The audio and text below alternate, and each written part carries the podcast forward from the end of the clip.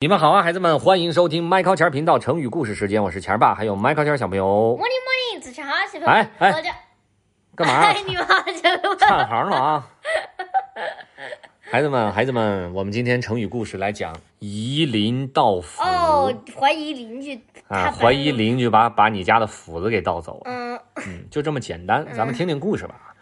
从前在一小村子里啊，最东边呢住两户人家，老王是个单身汉，一个人住。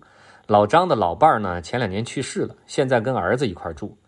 这天呢，老王在家里和院子里找来找去，他就是找不到砍柴的斧头。哎呀，急了他一头汗，心想这怪了，我那斧子从来都是放在劈柴火的木桩子上，怎么就不见了呢？他正找斧子，老张推开院门走了进来，一进来就大声招呼了：“老王，忙活啥呢？快快快，咱俩赶紧下两盘棋，我这棋瘾又犯了啊！”老张是个爽朗的人，哎呀，他说起话来声音也大，笑起来声音也响。下棋啊也好，一会儿我再接着找。老王在院子里摆好了棋盘，跟老张就怎么样下开了棋，知道吧？嗯，哎呀，一早就见你儿子出门了，去哪儿了呀？老王有一搭无一搭的跟老张边下棋边聊天他呀，不知道今儿怎么这么勤快，非得说是上山砍柴火，说是过些天可能要外出做点小生意，提前给我把过冬的柴火准备好。砍柴？哎，我说老张，你家那斧子不是说上个月不小心掉井里头了吗？你儿子给捞上来了？嗨，谁知道啊？哎，我说你能不能专心点下棋呀、我可是要吃你的车了呀！老王不说话了，可是这心里开始嘀咕了，嘀咕什么呀？可能是他儿子偷的。说我家这斧子不见了，他儿子恰好就去山里砍柴了，太巧了吧？别是他儿子偷了我家的斧头吧？那么到了傍晚的时候呢，老张的儿子背着一捆柴火回来，老王仔细看了看，没看见他拿斧子呀。哼，这小子一定是心虚，不敢把斧子带回来，偷偷藏路上了。老王心想，肯定没错。你看他说话的语气还有眼神儿，一看就是个小贼。我得留心着点看着他，一定要找到证据，把我斧子拿回来。从那天起，老王总是找各种机会偷偷的观察老张的儿子的一举一动，越看越觉得可疑，越看越觉得就是他是小偷。他在心里认定了老张的儿子就是偷他斧子那个贼。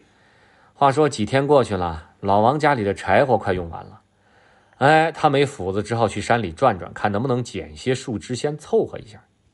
他沿着自己经常砍柴走的那条路，边走边捡柴火。忽然一道亮光晃了他眼睛一下，你猜是什么他斧子。啊？那不是我的斧子吗？他三步并作两步闯上前去，捡起来一看，正是他的斧子。怎么回事啊？原来老王上次进山砍柴，突然下起了一阵雷阵雨，他慌慌张张背起柴火就走，就把斧子落那儿了。过了那么多天呢，这路上也没人经过，那斧子还好端端的放在那儿。斧子找到了，孩子们，老王回家的路上正好碰到了老张的儿子。哟，王叔回来了，我帮你背柴火吧。这老张的儿子就说了。老王看着他眼前这小伙子，啊，心想：哎，你看这会儿再仔细看看，这小伙子长得挺精神的，一点儿也不像个小偷哎啊。，哎，你怎么想啊，孩子？他他太笨了吧，自己落那儿了，就是你能够随随意的怀疑别人吗不？能啊？不能。后来人们就用“夷陵盗斧”这个成语来比喻没有事实根据，对人和事情胡乱猜疑。比如说这个东西是你拿的，哎，你别夷陵盗斧啊！你有证据吗？当然，如果有证据的话，就不是夷陵道府了，知道吧？就把“夷”去掉了，就叫林道府了，是不是？好，但是提醒孩子们，一定别干小偷小摸的事情，别伸手，伸手必被抓。天网恢恢，疏而不漏，记住啊！嗯听见了吗？嗯好，The 嗯 end，bye。